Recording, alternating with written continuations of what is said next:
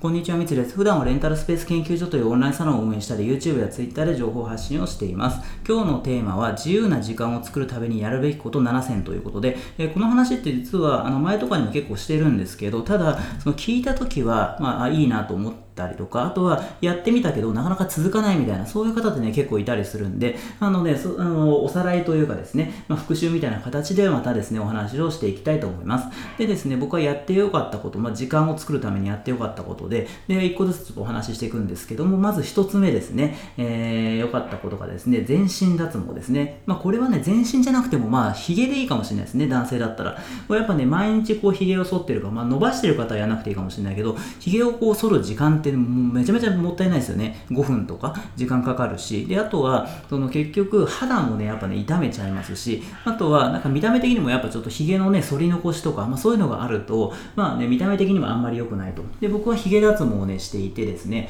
で全身は他にもやってるんですけどね、もう体中全部、まあ、脱毛してるんですけど、まあ、とにかくね、髭を剃ることがなくなったから、朝の時間をこう有意義に使えるっていうのと、まあまあ5分とかなんでね、小さいあの話かもしれないけど、でも、その時間だけじゃなくて、そういう気持ち的な面でもですね、やらなくていいことが増えるっていうのはすごいいいですよね。で、あとやっぱね、ちょっとその見た目的にもね、なんか綺麗に見えるし、まああの肌もね、なんか綺麗になったような感じがするんで、それはね、もう本当メリットしかないなと思うので、えー、髭脱毛ですね、そこはもうね、男性は絶対全員やった方がいいかなっていうのが、えー、まず1つ目ですね。で、続きましてどんどんいこういきますね。で、2つ目のですね、時間を作るためにね、やるべき、やって、やってよかったことですね。それはパーマをかけるってことで、で、僕はちょっと癖っ気だったんで、えー、結構ね、その短くしても長くしてもなんかね、ボサボサになったりとか、なんかひっちゃかめちゃになったりして、え、セットしないと、なんかね、ちょっとね、かっこ悪かったんですよ。でも、そのパーマをかけると、なんだかね、結構いい感じのそう髪の毛になって、特にね、僕今セットとかしなくても、まあ、パーマがあるだけで、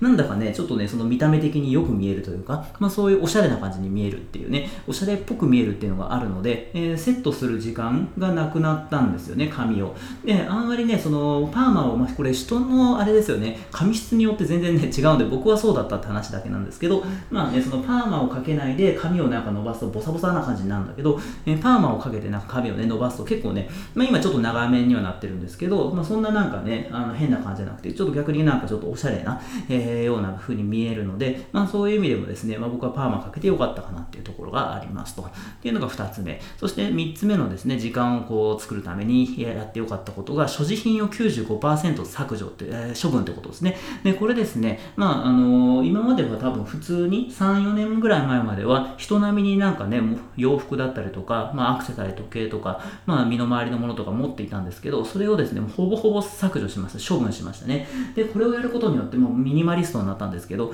もうね、やっぱね、これ頭の中はもうすごいスッキリする気分、気分的にもいいし、で、あとなんかね、あれ、これどこ行ったっけっていう、で、物を探す時間っていうのもなくなったんで、だからね、すごいね、いいですよね。で、あと、無駄なものを買わなくなった。そして物欲がなくなったので、えー、お金をね、無駄に使うこともなくなったっていうので、かなりね、えー、生きやすくなったっていうところがあるので、まあ、これね、ちょっとね、僕としてはかなりおすすめなので、まあ、なかなか最初はね、捨てるの難しいかもしれないですけど、徐々にね、少しずつ捨てていくことによって、こうだんだんとね、エスカレートするというかですね、あのどんどんね、捨てられるようになってくるので、まあ、そこですね、ミニマリストをね、あのすごいね、僕としてはかなり、えー、いいなっていうふうに思うので、まあ、おすすめですよね。っていうのが3つ目ですと。で、えー、どんどんいきますね。えー、4つ目の、えー、自由な時間を作るために、ね、やってよかったことが、LINE の友達を99%削除するっていう、まあ、ちょっとね、極端かもしれないですけど、僕のほとんども本当99%ね、あの連絡を立ったんですよ。で、やっぱりその時は、まあ、ビジネスをやろうと思っても集中しようと思って、で、それでそんな時に、まあ、友達とね、やっぱりこう連絡とかしてると時間もかかっちゃいますし、まあ、もったいないというか、まあ、別に友達がね、悪いわけじゃないですけどね、僕がその勝手にね、そういう風にやりたいって思ったんで、でもそれはやっぱね、それぐらいらい極端にまあ、ちょっと極端すぎるっていうのはね、あるかもしれないですけど、でもそれだけ極端にやったことで、まあ、短時間で僕は結果をビジネスでね、出すことができたんで、まあ、これはですね、まあ、これ、まあ、あの、おすすめはあれできるかって言われるとね、ちょっとやっぱそれは一生付き合っていきたいね、大切な友達とかね、そんなお金よりもね、友達の方が大事だって言われるとね、まあそうかっていうふうに、ね、なっちゃうんでね、なんとも言えないですけど、でも、あの僕としては、まあ、それはね、その結果を出すために、えー、時間を作るためにっていうことで、えー、LINE の友達を削除、えー、しまく。ったら、あの見事ですね、時間を、えー、確保できるようになったっていう、まあそういうところですよね。っていうのが、え4つ目の話。で、それで5つ目のお話に入っていくと、えスマホのアプリをほぼ削除したってことですね。で、これはまあ必要ね、最低限のあのものだけ残して、で、あとは全部消しました。で、やっぱりね、そのスマホっていじっちゃいますよね。中毒性がありますよね。で、やっぱついつい僕もね、いじってたんですよ。振り返るとね、もう何時間も1日いじったりとかしてて、で、それってやっぱりそのアプリがあるからなわけで、で、やっぱりね、こう、どうしてもあると見ちゃうので、それをもうね、強強制的になくすっていうことですね。アプリを削除することで見れない環境にするっていうことで、えー、時間を作ることができたっていうので、多分ね、あの振り返ると、どれぐらい見てますかね、その1日でスマホってあの無駄にねなんかその大事なねその例えばアウトプットしたりとかねなんかやるとかだったら、まあ、全然スマホいじるのもちろんいいと思うんですけどなんかこれ無駄にこんなんやる必要ないなみたいなね無駄なことだなっていうことに、えー、スマホをね触る時間使ってたらちょっともったいなかったりするのでやっぱねそれはあの自分でなかなか制御するのって難しいからもう強制的にアプリを削除するっていうことで、えー、解決するっていうところですかね。でそれがまあ僕としてはすごい良かったなっていうところです。でですねえー、6つ目の、えー、自由な時間を作るためにやってよかったことなんですが、これがですね、洋服は全て同じものに統一するっていうことです。でですね、えー、今、あの僕 T シャツ全く同じものしか持ってないですね。同じもの5枚持っていて、で、ちょっと前までは、ちょっと前までもその同じものだったんですよ。そのアンダーアーマーっていうなんかね、スポーツのメーカーがあって、で、そこで全く同じ柄の T シャツをね、白い T シャツ5枚買ってて、あ、5枚っていうのは9枚だったかな、その時は。で、それを着回していたんですけど、最近はですね、もう自分でその T シャツ作ったんですよ。で、あの僕ミツって名前なんで、まあ、ミツって32ってね、あのミツってこう当て字でね、あのできるんで読めるから、まあ、32っていう数字をちょっとなんかロゴっぽくかっこいい感じにして、で、それをなんか胸にちょっとワンポイントでつけた黒い T シャツをですね、僕はあの作って、で、それであのその5枚をずっとこう着回してるって感じですね。だからその部屋着とか、まあ、寝るときとか、あと外出するときも、もうそのずっとその服しか着ないんですよ。だからそれって、まあ、多分ねその別に T シャツをね選ぶのにあのなんかストレスを感じていたってわけじゃなかったんですけどもいざなくしてみるともう本当にすっきりしてでかなりね僕としてはこれはおすすめというかですねなかなかそのね全く同じ服しか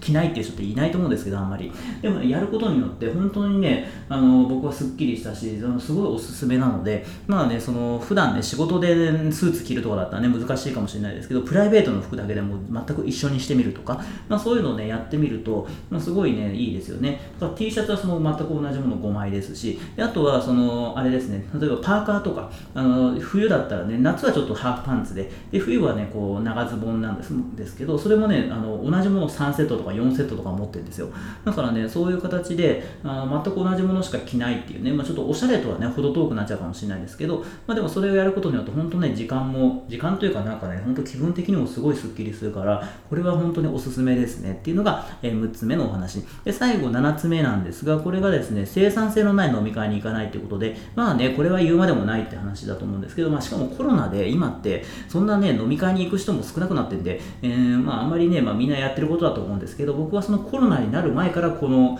飲み会に行かないってことをね徹底してたらまあねすごいあれめちゃめちゃ時間が作れましたよね。やっぱり、ね、飲み会行っちゃうと楽しくてですね。でそれであのまあなんか生産性があればいいんですけどね。なんかちょっとくだらない話したりとか。あと酔っ払うとねもうなんかよく覚えてないですし。でそれで時間とお金を無駄に使うみたいな。しかも次の日二日酔いになるっていうあんまりね全然いいこともなかったりするので、まあ、そのあたりね、まあ、飲み会には行かないっていうところですかね、まあ、人脈を作ったりとかねなんか付き合いとかでねそういう大事な付き合いで行くとかだったら全然いいと思うんですけど。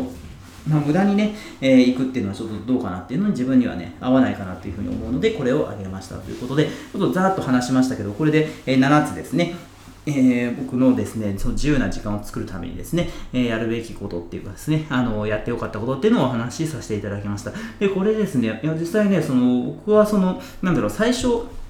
多分ね、いきなり物を全部95%捨てろとかね、友達を全部削除しろとか、服を同じにしろとか、なんかちょっとね、なかなかハードルが高いかもしれないですけど、あのいきなりそれを全部やるんじゃなくて、まあ、ちょっとずつでもね、物をね、なんか30%捨てるとか、まあ、そのできることからやっていって、で、徐々にこう精度を上げていくっていうのが、まあ、やりやすいのかなっていうふうに思うので、まあ、興味もしね、ありましたらやってみてください。で、それでもしね、なんかこう、時間自由な時間を作りたいっていう、あの、思う方がいたら、僕ね、そういうのね、あの自分がやってきたことなんで、まあ、それはね、お伝えできるんで、まあ、僕にご相談いただければ、何かしらね、あのそれは相談乗らせていただきますので、えー、ご連絡くださいということで、えー、今回ですね、自由な時間を作るためにやるべきこと7000というテーマでお話をさせていただきました。えー、今回も最後まで聞いてくださって本当にありがとうございました。